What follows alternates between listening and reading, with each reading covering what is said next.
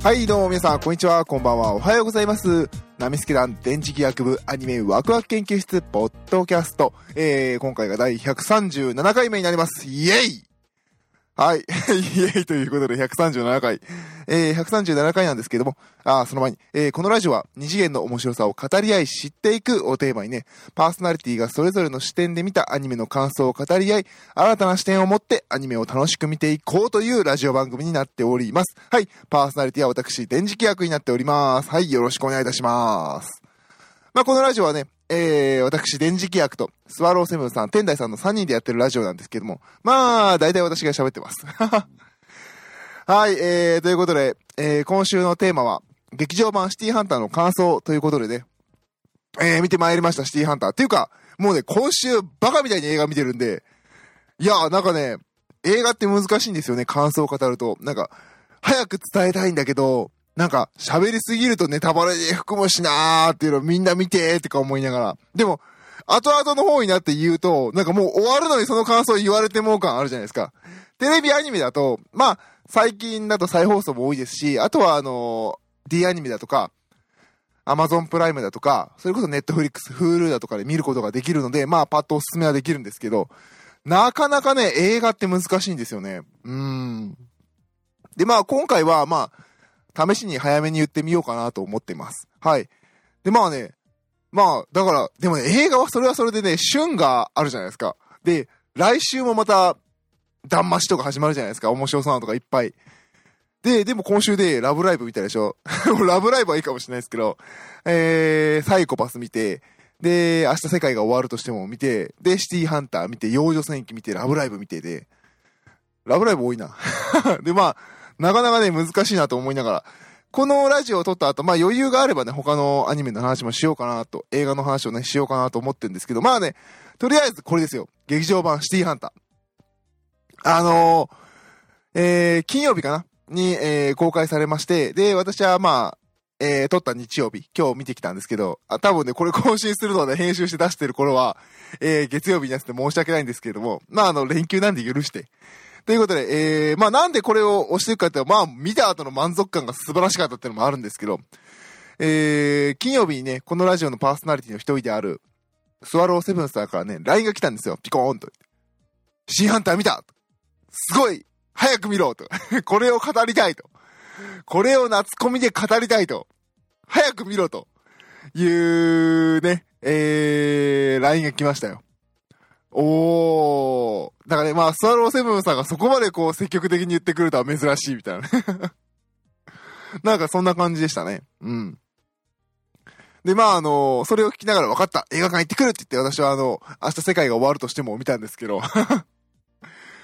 えー、まあね、えー、もともと、えーと、行って今回見たのが、えーと、ちょっとね、あの、関東以外の方だとわからないかもしれないですけど、あの、幕張メッセってあるじゃないですか。千葉の方にある。で、ま、海浜幕張のところにある、あの、イオンモールっていうすごいでっかいイオンがあるんですよ。あのー、他の地方でも多分郊外にあるじゃないですか。バカみたいにでかいイオンが。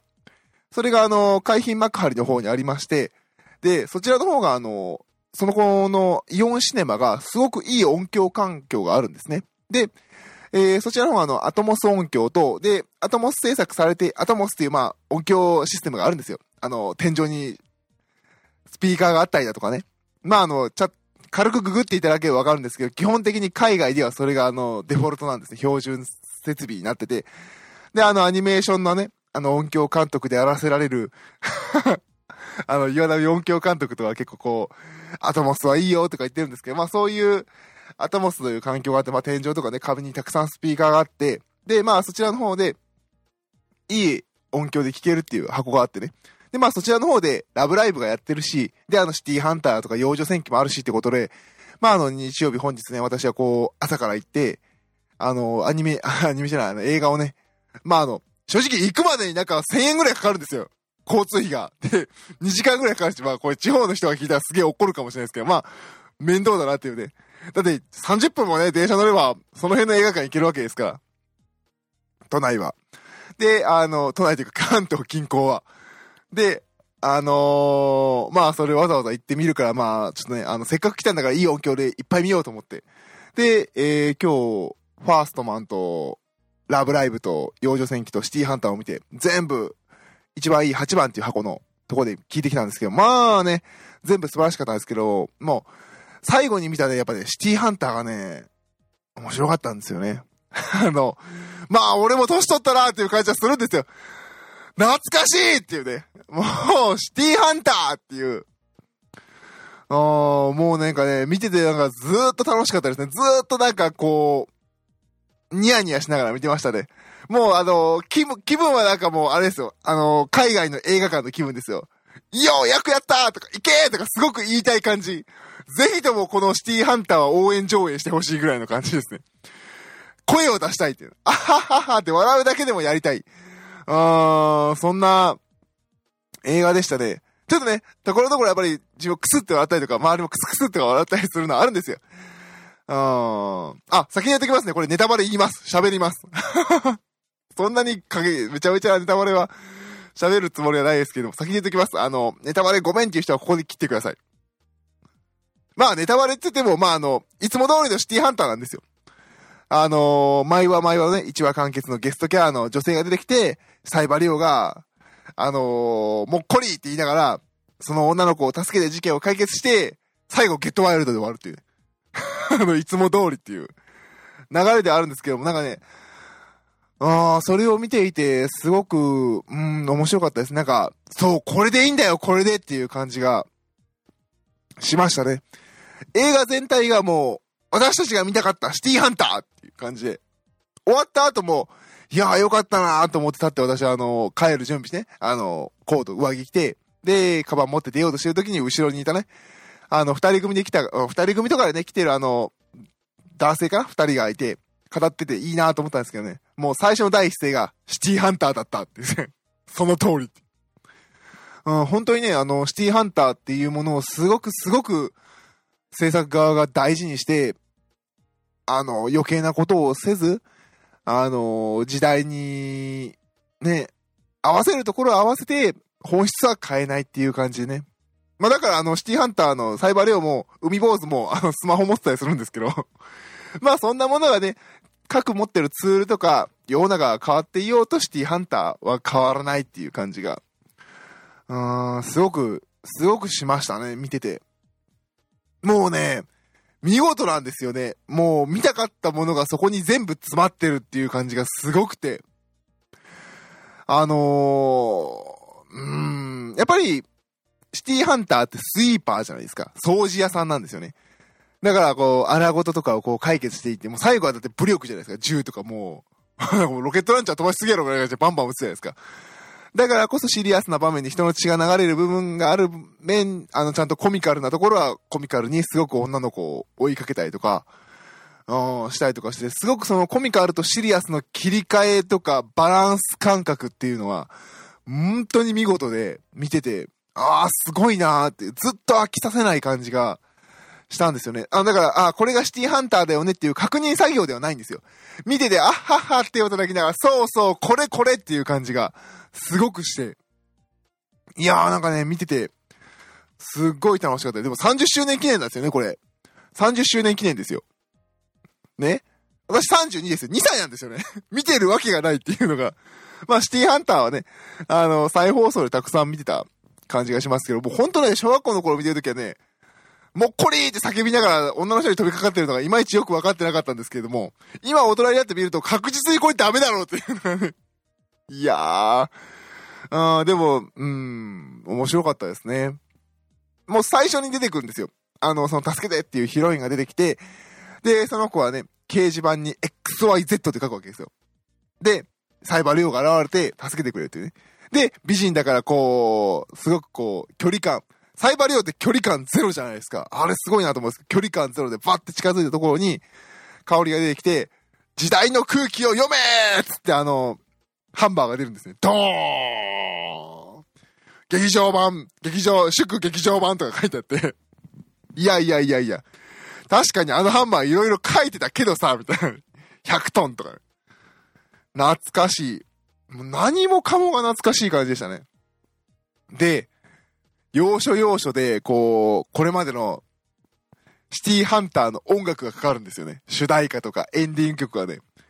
もう聞きながら、一最初気づかないんですよ。うっすらかかって、あれ？これってシティハンターのテレビアニメ版でかかってたよねっていうね。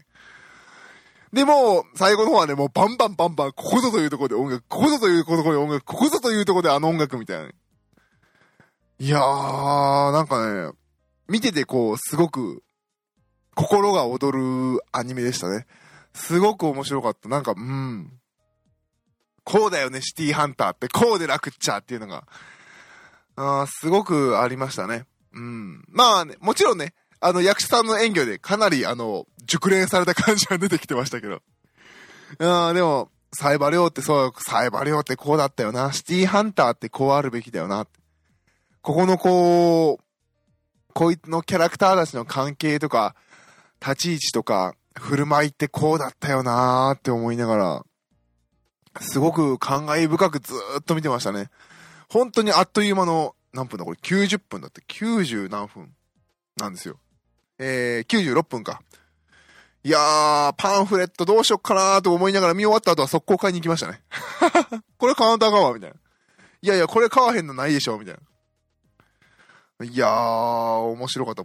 パンフレットも、1000円したんですけど、いやーなんか内容が濃くて、これ本当はいつも映画とか見た後はパンフレット全部読んでから喋るようにしてるんですけど、まあ日付が変わりそうってのもあるし、あの、読んでるとこれ終わんねえなと思ってめちゃめちゃ書いてます。いやー、めちゃめちゃ書いてるんですよね。うーん。で、あとはそうですね、今回はあのー、まあもちろんね、あのー、シティハンターサイバレオが、こう、縄張りっていうのが、まあ、あの、働いてる範囲が新宿じゃないですか。で、テレビアニメシリーズの時はどうだったのかっていうのは正直私、子供だったのでよくわかってないんですけども、今回の劇場版ではかなりあの、実際の新宿の街並みが再現されて、で、その中をサイバリオが、えー、カッして、えー、大活躍している内容になっています。で、あの、私大阪出身なので、新宿のことってよくわかんなかったんですね。昔、テレビで見てる限りは、歌舞伎町って言われてもなんかテレビの中の世界みたいな感じだったんですけれども、まああの、仕事で就職してね、東京の方に上京してきて、ちょうど私の会社のオフィスが、まあ本社の、本社という機能が抱えてる、まあいくつかあるんですけど、あの、機能が抱えているのが、あの、新宿にあって、まあ新宿の方でね、あの、仕事することもあったんです。で、まああの、新宿っていうのはまあ、出てきて結構慣れ親しんでは来てるところなんですけども、ああ、そうか、俺はサイバリョウの街に来たんだっていう感じがね、シティハンターの世界に俺はいたんだなって、来たんだなっていうのが、あすごく感じましたね。なんか、うん、なんか、ね、就職してね、上京してきて、他の人はどうかわかんないですけど、私はね、なんか未だにこう、ああ、東京っていうとこに来とんな、俺、と思いながら、日々生きてるんですけれども、なんか今回すごく感動しましたね。なんか、そうか、この世界に来たのかっていう感じが、なんかすごく、ああすごくすごくしましたね。ああ、そこ行った行ったとか、あの辺も行った行ったとか、ああ、バスタ新宿とか、あ、ああ、るなとか、ああ、あっちの方にあの、都庁とかビールもあるしなみたいな。ゴールデン街は行ったことないんですけど、あんまり私お酒飲まないんで。で、まあ、あの、東宝の映画館の方とかも映って、ああ、行ったなあの辺も、みたいな感じで。なんか、うん。新宿っていう感じが しましたね。ああ、この街に生きてんだな。まあ、仕事で行ってるだけですけどね。生きてんだなっていう感じは、ああ、すごくしましたね。なんか見てて。うん。なんかそういうところもね、なんか自分が変わってきたことと、なんかシティハンターのこの変わり方とか、いろいろ、えー、リンクして見てて面白かったですね。うん。あの、こそうです。私はこっちに来て、そういう新宿の街を歩いて経験したことが、そこの、なんかスクリーンに映ってて、なんかすごく面白かったし、すごく不思議な気分になりましたね。あとは、そうですね。あ、あとはですね、あの、今回のゲストキャラクターのあの、助けてくれって言ってくる、えー、キャラクターの、で、キャストさんがあの、いいとも、いいとよまりえさん。で、まあ女優さんですね。テレビ系の女優さんなのかな。で、まあ、声優は本作が初挑戦ということで、まあ、あの、声優が本作初挑戦という言葉にすごくこう、怯えてしまう、あの、我々昨今の、えー、めんどくさいオタクどもなんですけれども、あのー、ネットの記事だったかな？えー、神谷さんが、神谷明さんが、えー、あの、まあ、ね、あの、本業が声優じゃない方が声優をやることに、あの、違和感とか拒否感が若干持たれてる方もいると思いますけど、今回はすごくちゃんとやられてるので大丈夫ですよ、みたいなコメントが見て、まあ、立場的にそう言うしかないよね、と思いながら、うがった見方で見てたんですけど、すごくちゃんとしてました。まあそれはね、初挑戦だから100点とか、誰かを食うぐらいの素晴らしい目を見張る演技みたいな、とこまでは思わなかったですけど、でも、全然あの作品のクオリティを損なうことなく、確実にちゃんと、サイバーに助けられる一般の女の子感はすごかったです。ちゃんとしてて。見事。うーん、だから全然あの、私みたいにね、こう、めんどくさいオタク心が若干動いてて、大丈夫かいなっていう思ってる方は、大丈夫です。てかもう、ここ、あれですね、見た人しか聞いてないはず。大丈夫だったよね。あの、見てない人は大丈夫です。気にしないでください。あの、大丈夫。安心して、シティハンターという世界観は守られ、守られてるというか、ちゃんと作られてます。他の周りの方々がしっかりとあの器を作り上げてます。見事です。あとは、そう、で、あと今回の、敵役が、えー、山寺、こう、一さん。もうね、役者さんの名前間違えると怒られるから、すごい今、最近。まあ、山ちゃんですよ、山ちゃん。山寺孝一さんが、敵役で、最初パーティー出てきた時、なんかすごいかっこいい声で喋るんですよ。で、ええー、っていうぐらい。で、周りの人たちはすごい自然な、サイバーリオだとか香りだとか、海坊主だとかやってるのに、すっごい格好つけて、若干、なんかなんですかね、浮いてる感の声がしてるんですよ。あれ、山ちゃんってこんな風な演技するんやったっけ？って思って見てると、最後の方にそのキャラクターの字が出てきて、あ、あれはカッコつけてるあの役の演技だったのねっていう感じで、ずーっとね、こう、敵役の山寺孝一さんのこの声の演技の変遷が素晴らしいんですね、この90分の間に。なるほど、そうなるかーっていう感じで。あー、見てて面白かったですね。うん。さすがっていう感じですね。あとは、そうですね、あの、青年でも出てますけど、キャッツアイ出ます。キャッツアイはね、あん、めちゃめちゃアニメ見た記憶はないんですけど、でもね、なんかね、キャッツアイのもう私の中の記憶はエンディング女の人が踊ってるぐらいのなんかね、あと、エアロビクスかなんかしてる映像のイメージしかないですね。ああ、ちゃんと見ようかな、ちょっと、うん、ネット配信が今ありますからね。ちょっと探してみようかなと思ってます。で、まあ、あの、最後はね、ちゃんとシティハンターの、まあ、最後はシティハンターらしく、本当にシティハンターらしく、少年ジャンプらしく、あのー、助けた女の子に対して、こうだよ、こうなんだねって言って、サイバリオがかっこいい一言を送って送り出して終わるっていうんですね。いやー、あれはいいですね。最後ちゃんと、あのー、少年ジャンプ感があったのもよかったなーって思って見てましたね。では、もちろん最後はね、止め、絵柄が、あの、サイバリオは心の中で思うモノローグを語って、パって止めになって、あの、ゲットワイルドのイントロが流れるんですよ。タンタンタン、タンタンタンタンタン、はい来たーみたいなね。本当に見たいものが全部見せてもらった流れでしたね。いやー、素晴らしかった。あまあ、それはね、スワローセブンさ、こう、俺にすぐ LINE、LINE でね、すぐ見ろ、早く見ろ、俺は語り合いたいんだと 送ってくる気持ちはよくわかりましたよ。いやー、面白かった。うん。なんか大満足な感じでしたね。本当に今日、いくつかこう、映画を見て、最後の最後の締めに、シティハンターを選んでよかったなっていう、本当に大満足な内容でしたね。ああ、素晴らしかった。うーん、もっとやってほしい。だって1話完結だ、1話完結じゃないですけど、まあ、一個一個こう解決していきますからね。や、れないことはねえだろうっていう感じはするんですけれども。あー、面白かったなあとは、そうですね、あ、そう、スワローセブンさんからそう、感想が来たんですよ。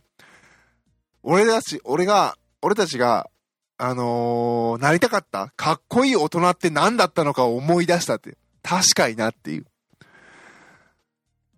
そう、少年ジャンプの作品だけれど、全員が大人なんですよね。で、大人として、大人としてこう、仕事を全うするとはどういうことかと。で、各立場があって、立場を守りながらこう、立場的にこう言うしかないとか、立場としてこう仕事をする。でも、あとよろしくねって若干こうサボったりするとかね。あの、そういうオンオフのところをうまくできる大人ってかっこいいよねっていうのが、シティハンターだったなっていうのは確かに私も再認識しましたね。見ててすごく思いました。いやー、かっこいい大人。確かにね、かっこいい大人を思い出したよ。スワローセブンさん。聞いてるから、これ。いやー、そうねサイバリオ憧れるよね。あれは憧れるわ。最後全部持ってくから。でもね、私は分かってる。慣れるのはせいぜい海坊主だと。海坊主も結構厳しいな。はい。ということで、えー、今週は、劇場版シティハンターの話をさせていただきました。えー、まだね、えー、これを最後まで聞いていただいて、まだシティハンターを見てないという方は、ぜひ、早く、今すぐ見に行って、ください。すごく、すごく面白い作品です。あ、そうか。聞いてる人で、もしもあの、過去のシティハンターのテレビアニメシリーズ見てないっていう人は、まああの、いいよ、いちいちもう今から過去のを見ろとは言わないんで、見てみてください。見て、で、面白かったなって思ったら、なんか多分 D アニメとかあるんで、テレビシリーズも見てみてください。さっき調べた Hulu ではありました。あとはそうですね、音楽が良かったなって思われた方は、あのー、Apple Music でシティハンターで検索すると、もう今回の劇場版シティハンターで使われた、えー、楽曲集のアルバムが、えー、なんだ、あの、Apple Music サブスクリプションで、サブスクリプションで聴くことができるので、えー、ぜひぜひ聴いていただけたらなと思います。すごく面白い作品です。